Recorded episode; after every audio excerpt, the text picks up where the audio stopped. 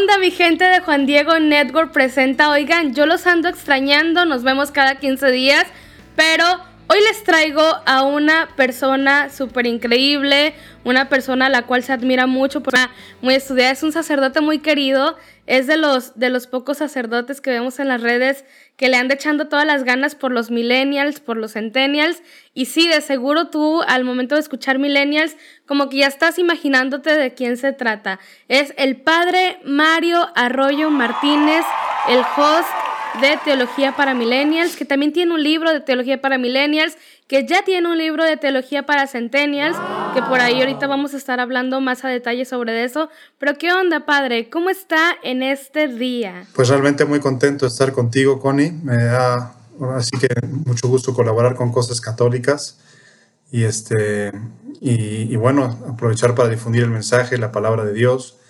Eh, digamos que todos los medios son buenos, todas las oportunidades son pues son un don de Dios para que Dios nos da para aprovechar. Entonces, está muy contento de estar contigo. Es un placer, es un placer tenerlo aquí en este podcast. Pero, ¿qué onda, padre? O sea, yo, eh, o bueno, aquí en Juan Diego Network conocemos de usted, conocemos de todo lo que ha hecho, de todo lo que ha escrito, eh, eh, de su licenciatura en filosofía, de, de todo lo que de, de, que es profesor, pero cuéntenos, cuéntenos a todas las personas que nos están escuchando en este momento en este podcast de JDN Presenta, eh, quién es usted, eh, qué es sacerdote, qué estudió, a qué se dedica y todo eso. Pues mira, este, yo soy sacerdote del Opus Dei, me ordené en Torre Ciudad de España el año 2002, ya hace 19 años. Eh, he desempeñado mi ministerio pastoral en España, México, Perú y Ecuador. Actualmente soy profesor de teología en la Universidad Panamericana, campus Miscuac en la Ciudad de México. Soy chilango, pero ya me confesé de ese pecado tan grave. Este, y luego, y luego pues, cuando estando en Perú, era capellán de una universidad que se llama Universidad de Piura, y ahí me empecé a interesar por los millennials, ¿no? Porque daba clases de teología, y entonces empecé a formar lo que se llamaban almuerzos teológicos para millennials, ¿no? Donde a la hora de la comida nos reuníamos para, pues, para hablar de cosas de fe, de cosas de, cosas de la vida, de, entonces, mientras cada quien estaba echando su torta o su sándwich o lo que fuera, pues iban saliendo preguntas, inquietudes, ¿no? Y, realmente, pues fue muy un diálogo muy enriquecedor con los chicos, ¿no? Entonces, de ahí fue saliendo poco a poco, eh, primero un blog, después este, un canal de Facebook, después un canal de YouTube, eh, y finalmente el podcast con Juan Diego Network, ¿no? Ah, bueno, y también una cuenta de Instagram de para Millennials, ¿no?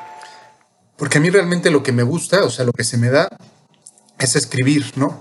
Entonces yo escribía mis artículos, las preguntas que me hacían los chicos, las convertía en un artículo de se leía en tres, cuatro minutos, ¿no? Pero me hicieron notar, oye, mira Mario, qué buena onda tus artículos, pero a la gente no le gusta leer. Entonces, este, conviértelos en video, ¿no? Y entonces, literal, o sea, el artículo lo convertí en un video que duraba tres minutos y así empezó el canal de YouTube y la verdad es que tuvo una muy buena acogida y, lo mismo los videos cortos de Instagram. Ahora estoy medio triste porque ya no hay videos de IGTV de Instagram, este, o por lo menos ya no me aparecen en, mi, en mis opciones de mi, cuenta de teología para millennials, solo aparecen los reels. Y los reels son muy cortos, ¿no?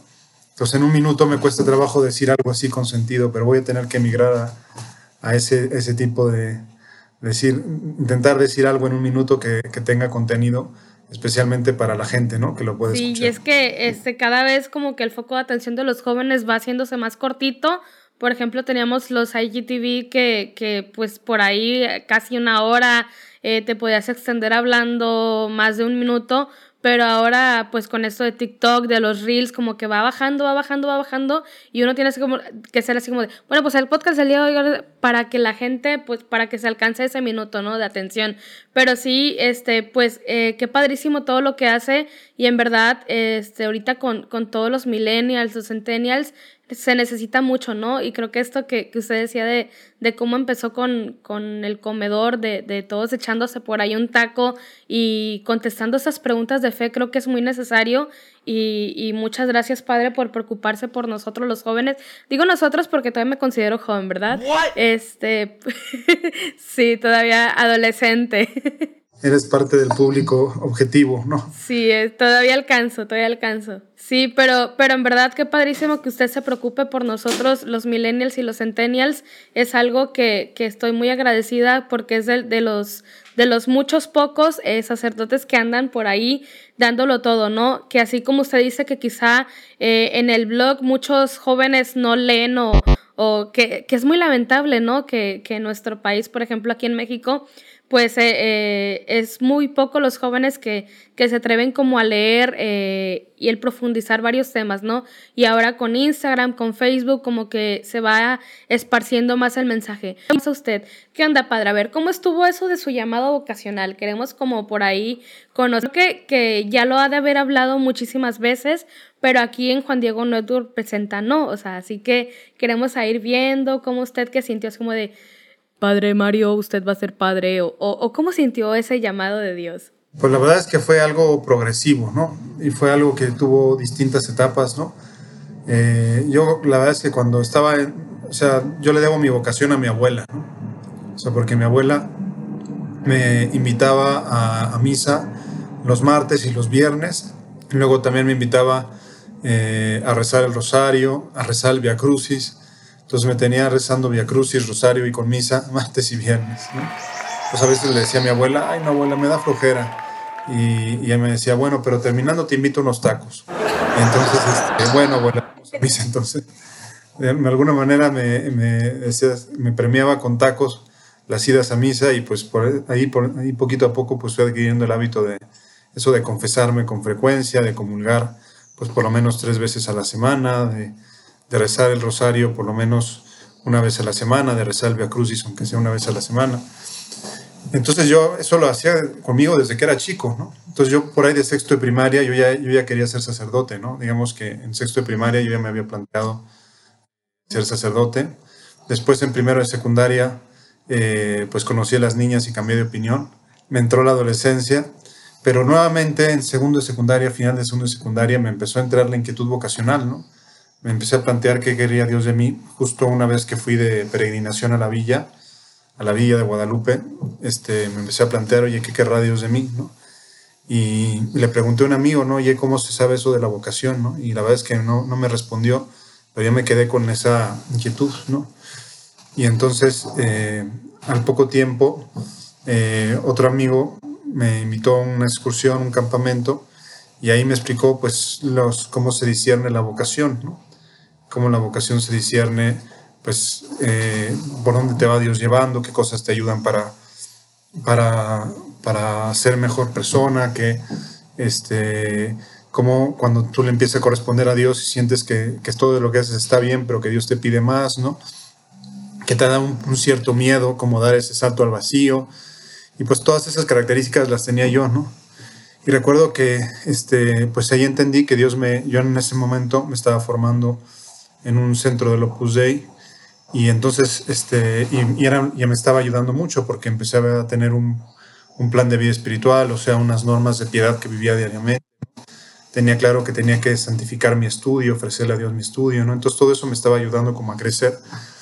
Y pues entonces entendí que Dios me llamaba por ahí, ¿no? Y recuerdo que, que me pasé toda una noche sin dormir pensando, oye, pero yo tenía otros planes, yo tenía otras ideas, yo tenía otras este, mi abuelo tenía un rancho en Guerrero. Yo tenía el plan de, pues, de heredar el rancho y dedicarme a administrarlo. Y, y pues, este, pues no, ahí a partir de los, este, pues chico, a partir de los 14 y medio años pedí mi admisión como aspirante en el Opus Dei, ¿no? Entonces era, digamos, no formaba jurídica, jurídicamente parte del Opus Dei, pero era aspirante, ¿no? Hasta los 18 años em, se puede empezar a formar parte jurídicamente del Opus Dei, pero yo ya, desde los 14 y medio pues ya me formaba según el espíritu y según las costumbres, según este, la espiritualidad del Opus Dei. Y ya ese fue el primer paso, y el segundo paso fue este, el discernir la vocación sacerdotal, ¿no? Digamos que en ese primer momento yo vi mi vocación como numerario, ¿no? Pero no, no, pues no, no tenía todavía pensado ser sacerdote. Yo quería estudiar filosofía porque me gustaba desde chiquito, me gustaba mucho leer. Entonces, este, desde prácticamente desde quinto de primaria, me, empe me empezaba a gustar leer libros, ¿no? Y ya a partir de segundo de secundaria, justamente con un amigo, hicimos el propósito de estudiar filosofía los dos, ¿no? Mi amigo con el tiempo se rajó y se puso a estudiar Derecho. Y yo, en cambio, eh, pues sí me gustó la idea y sí, sí entré la filosofía. Este, dije, no me importa ser pobre, pero me gusta hacer lo que me gusta, ¿no? Este, pues es, es leer, investigar y, y, escribir, ¿no? Y, este, y bueno, estando a mitad de la carrera haciendo un retiro mensual, pues empecé a considerar lo que era la Santa Misa, ¿no? Y me di cuenta que pues la acción más sagrada que podía realizar un hombre sobre la tierra era celebrar la Santa Misa, ¿no? Que lo más grande que tenemos en la tierra es la Santa Misa, ¿no? Entonces, eh, haciendo ese retiro, dije, oye, pues a mí realmente, eh, pues me gustaría celebrar la Santa Misa porque es la acción que tiene más sentido, más significado que puede realizar un hombre sobre la tierra. Entonces, eh, estaba en, en esas, yo estaba ya casi terminando la carrera de filosofía, le escribí al prelado de Opus Dei diciendo que pues yo quería, quería ser sacerdote, ¿no? Entonces, cuando terminé la carrera, pues me llamó al seminario de la prelatura, que está en Roma, entonces estudié en Roma ahí seis años en el seminario. Cada año, al final del año, te preguntaban si, si estabas, si, si, si seguías puesto o si ya preferías mejor dejarlo, ¿no? O sea, como para que fuera una decisión pues bien sopesada, ¿no? O sea, que no fuera así nada más fruto de un entusiasmo, ¿no? Y, pues yo realmente pues cada, cada vez me, me, ilusionaba más con esa posibilidad de ser sacerdote y después de seis años, en el 2002 me ordené sacerdote. Defendí mi tesis doctoral porque hice doctorado en filosofía y en Roma el 24 de junio del 2002 y me ordené sacerdote en España el 1 de septiembre de 2002. Y, y pues entonces aquí andamos, ¿no? Eh, primero tuve una incursión en los medios públicos, ¿no? Antes de, de, que saliera todo lo de teología para millennials, pues yo tenía una columna que sigo manteniendo en algunos periódicos que se, llamaba, se llama Pensar en Cristiano. Y surgió a raíz de la película de la, de la Pasión de Mel Gibson, ¿no? que causó mucha polémica. Entonces yo escribí un artículo, una carta a un periódico y en el periódico me la publicaron como artículo, ¿no? Y entonces ya desde ahí me volví colaborador habitual de ese periódico, el, Mural de Guadalajara, y sigo escribiendo ahí cada 15 días, ¿no? Este, y ahí nació, por decirlo así, mi vocación periodística de escribir artículos ya desde el pues, 2004, yo creo, si no recuerdo mal, estoy escribiendo. Ya llevo ahí 17 años. Este, y, y ya lo de, lo, lo, de los millennials surgió más tarde en 2021, ¿no? digo, en 2016. Y pues aquí andamos, Connie. No sé qué más quieras saber o qué más te da curiosidad. No, wow, padre, cómo crece la vocación desde, desde nuestros abuelitos, de nuestros familiares, que hay uno como que lo, lo, obligaba por ahí, pues con los tacos, ¿no? Con ahí que la comida, pues quien no da, pues, pues, pues vamos, vamos a misa. Y cómo ahí nuestra, nuestra familia y, y y amigos como que están plantando esas semillitas de fe a través de nosotros. Y no, padre, o sea, me, me encanta cómo va creciendo esa semillita de la fe a través de la vocación, que, que todo empezó con su abuelita, ¿no? Que usted decía que, que casi casi lo obligaba a misa, a rezar el rosario, al Via Crucis. Y creo que nuestra familia y amigos como que van implantando esas semillitas de fe en nosotros, eh, esas como semillitas de duda, ¿no? Usted dice que, que, también por ahí en la secundaria como que uno primero como que sí, este, yo quiero ser sacerdote, después no, que las muchachas y luego que siempre sí, y luego eh, al entrar a, al Opus y wow, yo, yo no sabía que, que estuvo en Roma por allá estudiando. Pues sí, fue una oportunidad maravillosa estar ahí seis años porque además en Roma coincides con gente de todo el mundo, ¿no? O sea, Roma no es como ir a otro país nada más, sino es un caleidoscopio donde hay gentes de, todo, de todos los países. Yo, por ejemplo, aprendí a hablar italiano conversando con mis compañeros de, de aula que eran eslovacos, ¿no? Entonces mi italiano, mi italiano así no es como muy puro, pues porque es aprendido a hablar con, con, eslovacos y con hindúes, que eran los que tenían mis clases, ¿no? Entonces, pues esa fue la, la experiencia, ¿no? Y luego, pues estar cerca del Papa es siempre una maravilla, ¿no? O sea, el poder, te acostumbras a poder verlo cada fin de semana, a estar este, asistiendo a las misas, eh, de alguna vez, de vez en cuando poderlo saludar por alguna circunstancia, ¿no? Entonces a mí yo tuve esa oportunidad con San Juan Pablo II, ¿no? Que era el Papa que me tocaba, que estuve del año 1996 al 2002 en Roma, y pues me tocaron muchas misas con San Juan Pablo II, eh, ceremonias pues muy, muy especiales, ¿no? Como la canonización de Edith Stein o la proclamación de Santa Teresita del Niño Jesús como doctora de la Iglesia. Eh, en fin, cuando se abrió la puerta, la puerta santa en el año, en el año 2000, ¿no? Pues este, en, las vísperas de Navidad de 1999, ahí estaba, ¿no? Ahí cerquitita del Papa, ¿no? Entonces, pues fueron experiencias que te enriquecen mucho y que te ayudan a ver la, la, realidad de la iglesia, como la iglesia es universal, como la iglesia no es tu pueblo, ¿verdad?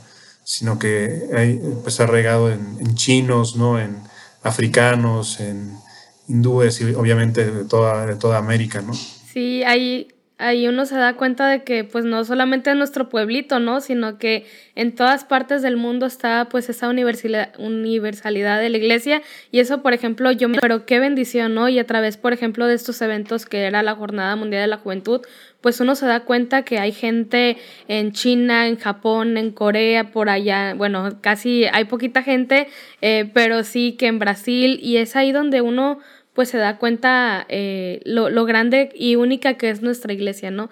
Y qué bendición, Padre, que, que pudo haber estado en, esta, en estas eh, grandes eventos de, de la iglesia y, qué bendición haber poder estado pues por allá en, en, Roma.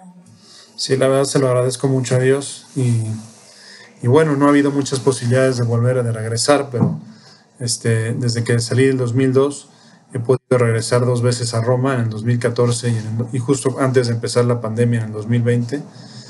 Este, y, la verdad pues han sido maravilloso, ¿no? Como volver a vivir lo que, pasar, lo que pasé ahí durante seis años. mi seminario, que era un seminario grande, éramos como 180 seminaristas y también veníamos de todas partes del mundo. Yo hablé especial amistad con seminaristas de Polonia, con seminaristas de Irlanda, recuerdo, ¿no? Este, que este, pues nos hicimos especialmente amigos, y con mis compañeros de clase, los eslovacos. ¿no? Había un eslovaco, por ejemplo, que era mi compañero de clase, que sabía hablar nueve idiomas.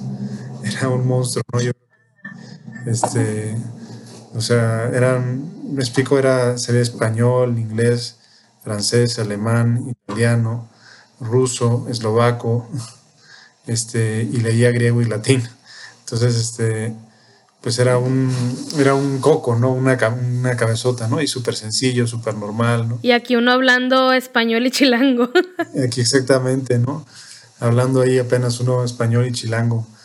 Este, y luego, pues tenías compañeros de otros ritos, ¿no? Recuerdo unos hindúes que eran de rito Siro y pues asistías a una misa de, con ellos y pues no entendías nada, ¿no? Todo era, todo era cantado, todo era este, en una lengua pues extraña, ¿no? Padre, y ya vamos, vamos conociendo pues toda esta parte de, de, por así decirlo, su trayectoria desde, desde que ingresó pues al seminario, que estuvo en Roma, que es escritor, este blog de teología para millennials, de cómo pues a, eh, a través de, por ejemplo, este libro, este blog, eh, usted se dirige a, pues a todos nosotros como los millennials y ahora los centennials, ¿no? Antes de ir hablando un poquito más eh, sobre su libro, sobre su podcast, cuéntenos cómo surgió esta idea eh, de su podcast, ¿no? Eh, ya tenía por ahí el libro, usted dijo que, que le comentaron por ahí que, que pues los jóvenes no leían, que nadie iba a leer su, su, su blog.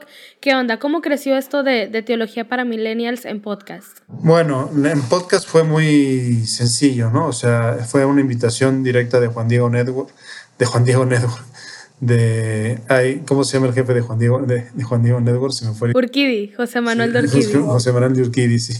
Yo iba a decir Juan Diego. Este, José Manuel de Urquidi me invitó, ¿no?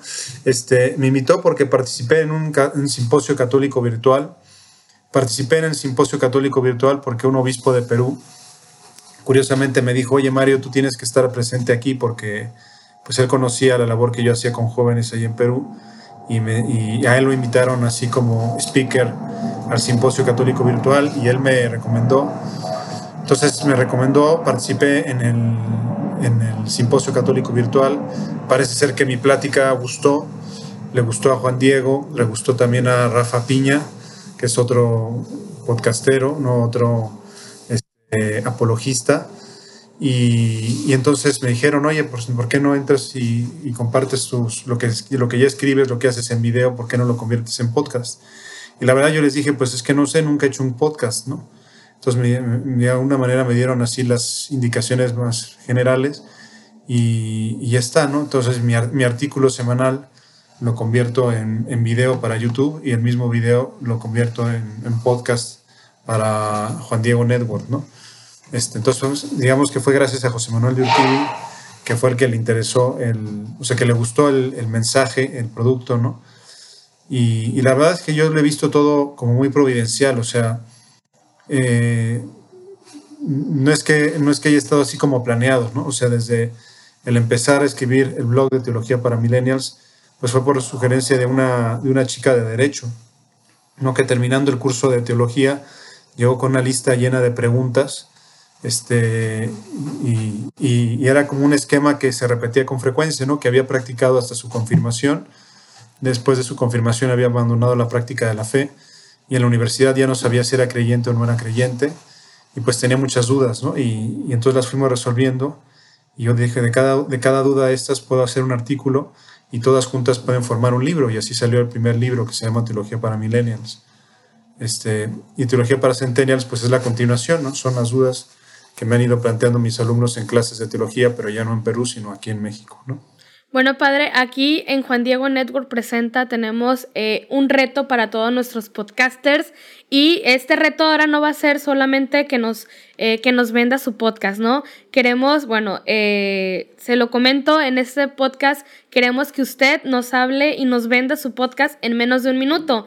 Pero ahora no solamente nos va a vender su podcast, sino que nos va a tratar de, ofrecer, de vender eh, su libro o todo esto que engloba Teología para Millennials, que es el blog, el libro, el podcast y todo lo que usted hace. ¿Está de acuerdo? ¿Acepta el reto? Acepto el reto. Muy bien, así que sí, vamos a empezar. Tiene un minuto, recuérdelo y empezamos ahora. 3, 2, 1, go. Bueno, Dios existe, son verdad las cosas que nos relata la Biblia. Jesucristo realmente existió, resucitó. Eh, es posible hacerse un tatuaje, no ofendemos a Dios si nos tatuamos. Eh, ¿Qué pasaría si hubiera extraterrestres? Eh, nuestra fe se, como diría, obsoleta. Eh, ¿qué, pasaría, ¿Qué pasa con una madre que descubre en el cielo que su hijo se condenó, puede ser feliz? Pues todas estas dudas, todas estas inquietudes y muchas más encontrarán respuesta en el libro Teología para Millennials y en Teología para Centennials. Y a todos estos tipos de preguntas y las que se vayan sumando, las que vayas teniendo tú, eh, pues pueden ir alimentando el podcast Teología para Millennials de Juan Diego Network porque digamos que en Juan Diego Network y en Teología para Milenias vivimos de las inquietudes reales que tú tienes. Entonces, digamos un podcast donde no tratamos de cuestiones teóricas, de cuestiones abstractas, sino de las dudas reales que tienen los jóvenes y las dificultades que encuentran para vivir su fe. ¿no? Por ejemplo, ayer me preguntaban, y ayer tenía un diálogo con un chico, decía, oye, pero ¿por qué está mal la masturbación ocasional? Entonces, este, pues responder a este tipo de preguntas es eh, el desafío de Teología para Millennials y es el desafío que yo estoy intentando responder y al que te invito a ti también a participar. Wow, padre, se pasó tantitito como por 20 segundos, pero no importa porque a mí me convenció con todas esas preguntas. Es como que este, si yo fuera pues un joven que está tantito alejado de la iglesia, como que con esas preguntas es como que a ver, como que a mí siempre me dijeron que era pecado esto, a mí siempre me dijeron que, que por ahí no, que, que la iglesia todos somos pecadores y que no sé qué, creo que, que, que con este spot mucha gente pues como que ahí va a querer, le entra la dudita por de qué estamos hablando, ¿no? Pero padre, vamos a ir pasando a mi sección favorita, que no es la sección favorita de los, de los podcasters, de los eh, que están pasando por aquí por Juan Diego Network Presenta, que es la, eh, la ruleta random de preguntas. Esto es, es algo más o menos así. Yo le voy a hacer preguntas y usted las tiene que contestar rápidamente, ¿no? Son cinco preguntas eh, de cualquier cosa, hacerlas rápidamente. Así que, ¿está listo? Estoy listo. Muy bien. Eh, ahora escoja una mano, izquierda o derecha. Derecha. Derecha, muy bien. Entonces empezamos con, si pudiera mudarse a una ciudad o país, ¿a dónde sería? A Roma. ¿Tacos o pizza? Eh, tacos. Tres cosas que usted haga muy bien. eh, escribir, eh, correr y... ¿Y qué otra cosa hago muy bien? Y hacer la cama.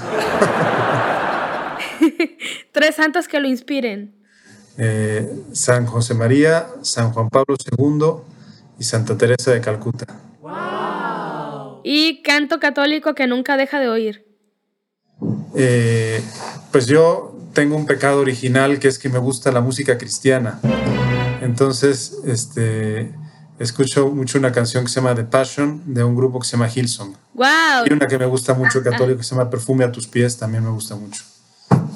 Perfume a tus pies. Es de las personas que como que, eh, como que le entró el, el, nervio para ver qué decía, pero al final lo hizo, lo hizo muy bien. Muchas gracias por aceptar este reto de las preguntas random y del spot publicitario. Pero oiga, padre, se nos está acabando poco a poco el tiempo. Y antes de, de despedirnos de este episodio de JDN Presenta, eh, ¿qué nos tiene para decir? ¿Algo, algún evento, algo que quiera invitarnos a todos los que lo estamos escuchando en este momento? Pues yo les, a, les animaría a buscar los libros que, en los que, que he escrito, ¿no? que son Teología para Millennials y Teología para Centennials. Teología para Millennials está solo digital, Teología para Centennials está digital y está en físico. Pero les animaría a darse una vuelta ahí porque ahí encontrarán como un vademecum, ¿no? un, un repertorio bastante amplio de preguntas respondidas eh, sobre las inquietudes que tiene mucha gente joven, ¿no? o sobre los temas candentes de la iglesia en la actualidad, ¿no? los temas candentes de la iglesia y del mundo en la actualidad, así como las dudas que tienen los jóvenes están ahí respondidos. Entonces, yo les animaría y, y sobre todo eh, son útiles a la hora pues, de, de, defender la fe en un contexto de, de, agresividad o un contexto hostil, ¿verdad? A la, a la práctica de la fe como agresivo, pues tener como los argumentos, las ideas para saber este, ir con la cara, cara muy en alto y con el orgullo de ser católicos y darnos cuenta pues que, que nos hemos sacado la lotería todos los que tenemos este, pues este don tan inmenso de la fe, ¿no? Y que vale la pena no solo quedárnoslo para nosotros, sino comunicarlo a los demás. Muchísimas, muchísimas gracias. Y ya por último, padre, ¿dónde podemos seguirlo usted? ¿Dónde lo encontramos? ¿Qué onda con sus redes? ¿Dónde podemos leer el blog? Cuéntenos. Pues el blog se llama Teología para Millennials, es teologiaparamillennials.com. Este, eh, y ya los, en Instagram me encuentran como OP Mario Arroyo, todo seguido, o Teología para Millennials, con doble L y doble N. Eh, luego también en YouTube, un canal que se llama igual el mismo nombre, Teología para Millennials. Eh, ahí, ahí me encuentran. Y en Facebook también una página que se llama Teología para Millennials. Entonces, este, en todos estos lugares eh, me pueden encontrar y, bueno, yo voy colgando contenido ahí semanalmente, alguna vez con mayor frecuencia, pero lo habitual es que sea cada semana. Voy colocando un video, un audio y un artículo. Bueno, pues ya escucharon dónde seguir al padre, dónde eh, poder obtener su libro y dónde seguirlo en este blog, en YouTube, Facebook, en Instagram. Y no se olviden también de seguirnos a nosotros. Estamos como Juan Diego Network en Facebook, en Instagram, en Twitter, en Twitter estamos como JDN Podcast y ahora ya estamos en YouTube. Próximamente también todos estos, estos audios de, de, del podcast de Teología para Millennials también los van a poder encontrar en el canal, aparte del, del, del padre Mario Arroyo. Y pues muchísimas gracias, Padre, por, por, estar aquí en este episodio. Fue un placer platicar con usted, fue un placer eh, escuchar eh, toda, toda esta historia de, de su vocación, eh, de cómo nació y creció toda esta idea de, de, teología para millennials. Muchísimas gracias y pues de parte de todo el equipo, pues muchísimas gracias y que Dios lo bendiga. Muchas gracias Connie, también que Dios te bendiga y, y, y muy, agradecido con Juan Diego Network y, y, contigo pues por darme esta oportunidad de, de, estar con ustedes. Y pues bueno, nos vemos en el próximo episodio, ya sabes que salimos todos los miércoles, bueno, un miércoles sí, un miércoles no, así que nos vemos hasta el siguiente episodio. Adiós. Adiós.